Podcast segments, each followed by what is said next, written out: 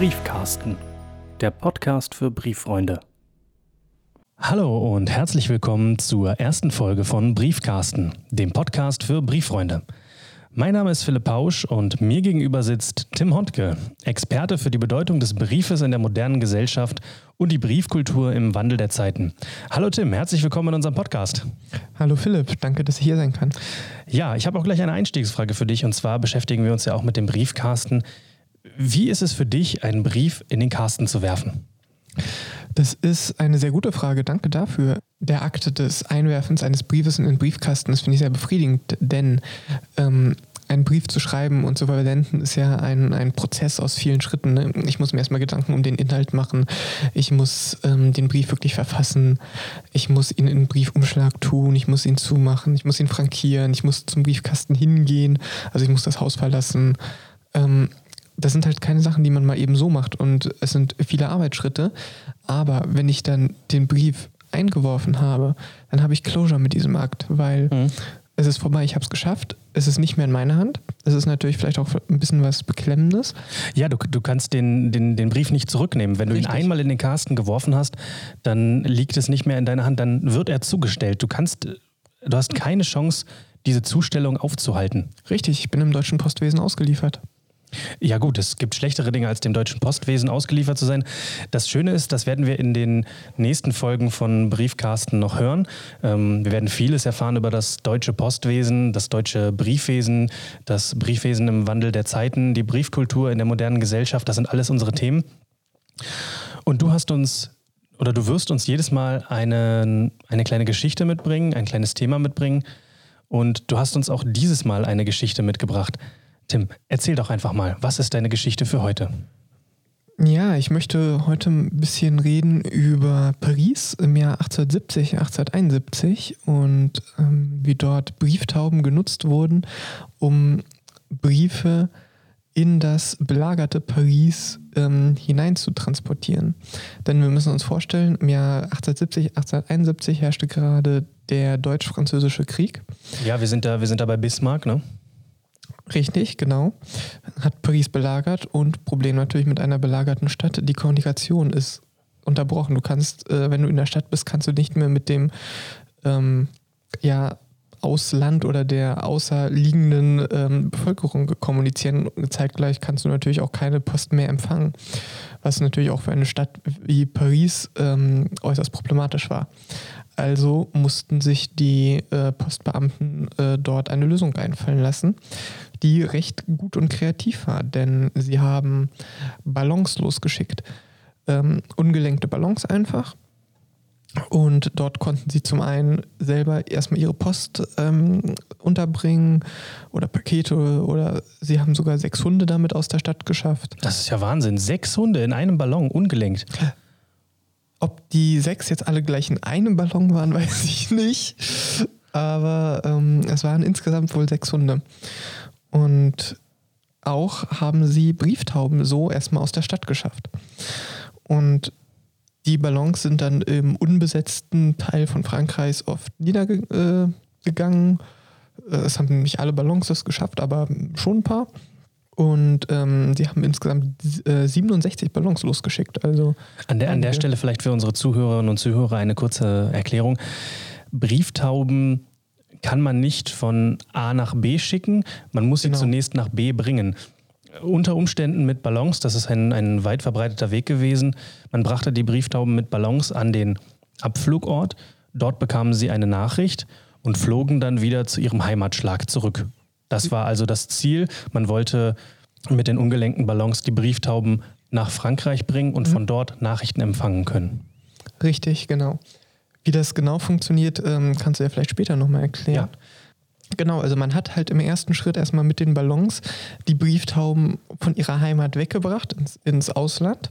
Und man konnte natürlich dann, wie gesagt, auch in den Ballons noch andere Post ähm, oder Hunde oder auch Menschen. Sie haben wohl auch so um die 230, 240 Menschen mit so rausbefördert.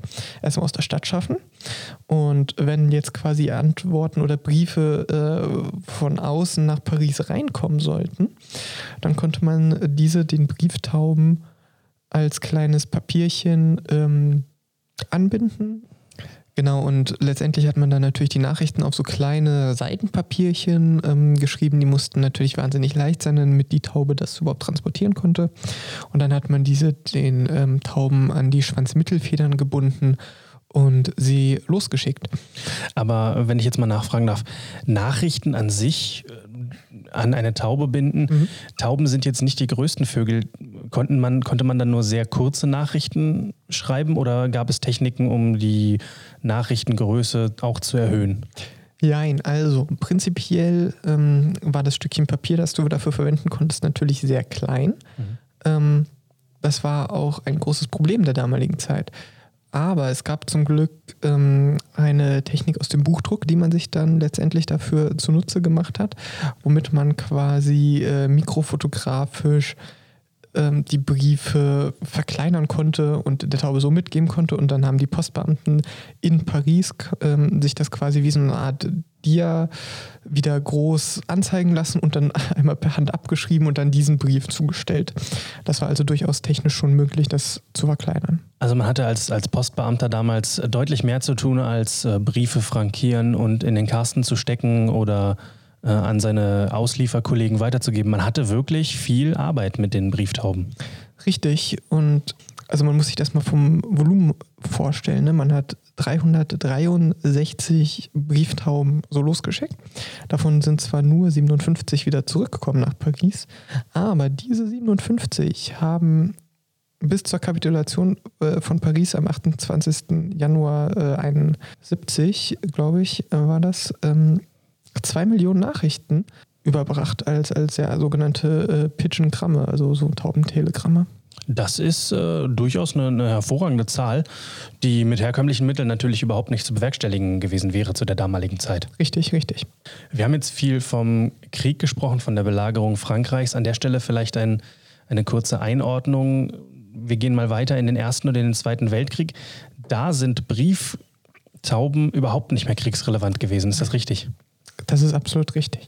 Lag es daran, dass man einfach andere Technologien gefunden hatte? Richtig, denn ähm, eine Brieftaube ist eine gute Möglichkeit, aber eine langsame und natürlich auch nicht absolut zuverlässige ähm, Transportmöglichkeit. Und letztendlich mit der, der Verbreitung der Telegrafie und äh, der Funktechnik im Allgemeinen ähm, brauchte man Brieftauben dann letztendlich nicht mehr. Also Brieftauben waren definitiv nicht kriegsrelevant. Das Schöne ist natürlich, sie sind nicht kriegsrelevant, aber sehr friedensrelevant. Denn auch ja. heute floriert der Brieftaubensport. Es ist mittlerweile ein Sport geworden, seine Brieftauben Richtig. zu züchten. Mhm. auf der ganzen Welt. Man, man geht in Wettbewerbe, man hat Brieftauben Das ist im Prinzip eine, eine gelebte Völkerverständigung durch die Briefkultur. Ja. Ja, wir möchten noch einmal kurz darauf eingehen, wie fliegt eigentlich eine Brieftaube? Und zwar habe ich mich davor im, im Vorfeld auf unsere Sendung ein bisschen vorbereitet und habe festgestellt, dass es in der Forschung noch nicht vollständig erwiesen ist, wie Brieftauben eigentlich navigieren. Wir haben gehört, wir bringen eine Brieftaube zum Abflugort, dort bekommt sie eine Nachricht und soll wieder in ihren Heimatschlag zurückkehren. Und die Theorie der Forschung ist, dass sich Brieftauben auf dem Rückweg am Sonnenstand, an den Sternen aber insbesondere am Magnetfeld der Erde orientieren. Das ist vergleichbar mit anderen Zugvögeln. Wie genau das äh, funktioniert, wird noch erforscht. Aber es ist natürlich sehr, sehr spannend. Eine Technologie wie die Brieftauben, die weit hinter dem Funk und Telegrafie zurückstehen, sind eigentlich ein, ein, eine unglaublich entwickelte Spezies, die mit dem Elektromagnetfeld der Erde arbeitet. Das finde ich wirklich beeindruckend und spannend. Tim, hast du noch mehr zu erzählen zu den Brieftauben, was unsere Zuhörerinnen und Zuhörer sehr gerne hören würden? Wir können ja vielleicht noch mal ein bisschen allgemein über die Geschichte der Brieftauben reden. Sehr gerne, sehr gerne. Und zwar wurden Brieftauben ursprünglich mal im Orient verwendet, mit, mit Schwerpunkt Bagdad, so im, im 11. bis 12. Jahrhundert. Das, das war so die Blütezeit der Brieftaube, bevor sie dann nach Europa gekommen ist. Äh, das hat aber noch ein bisschen gebraucht. Mhm. Und so ja, Mitte des 19. Jahrhunderts zum Beispiel wurde die Brieftaube vergleichsweise populär in Europa. Wir haben schon gerade die, die Geschichte gehört mit der Pariser Belagerung. Ja. Aber auch äh, zwischen den Städten Paris, ähm, Brüssel, Antwerpen, Aachen gab es regelmäßige Brieftaubenstrecken, wo zum Beispiel die Börsennachrichten übermittelt wurden. Ach, Börsennachrichten auch über Brieftauben. Ja. Das ist ja, das ist ja eigentlich auch faszinierend, denn, denn Börsennachrichten sind ja nun für die Finanzwelt unheimlich wichtig, müssen schnell und zuverlässig ankommen. Und wir haben ja gehört, die Quote bei den Brieftauben lag nicht ganz bei 100 Prozent. Richtig. Und man ist dieses Risiko eingegangen, weil die Brieftauben zur damaligen Zeit nach wie vor die, die beste Möglichkeit waren. Das ist natürlich Ja, mhm. äußerst spannend zu sehen. Ich finde auch wahnsinnig spannendes Thema. Ja, leider sind wir mit unserer Sendezeit jetzt so langsam am Ende angekommen. Ähm, zum Abschluss hattest du uns noch was aus dem Ruhrgebiet mitgebracht. Brieftauben haben im Ruhrgebiet nämlich eine ganz besondere Bedeutung. Man hat dort schon, schon sehr früh Brieftauben gezüchtet und sie haben dort einen ganz besonderen Namen. Ja, und zwar äh, nannte man Brieftauben im Ruhrgebiet auch gerne das Rennpferd des Bergmanns. Das Rennpferd des Bergmanns. Das ist ein schöner Name und ein schöner Abschluss für unsere heutige Sendung von Briefkasten, dem Podcast für Brieffreunde. Liebe Zuhörerinnen, liebe Zuhörer, seien Sie das nächste Mal auch dabei bei Folge 2 von Briefkasten, dem Podcast für Brieffreunde, in dem wir über die Bedeutung des Briefes in der modernen Gesellschaft und Briefkultur im Wandel der Zeiten sprechen. Tim, vielen Dank, dass du heute da warst. Ich hatte viel Spaß und habe viel dazu gelernt und freue mich auf die nächste Folge mit dir. Dankeschön. Ja, ich danke dir. Danke, Philipp.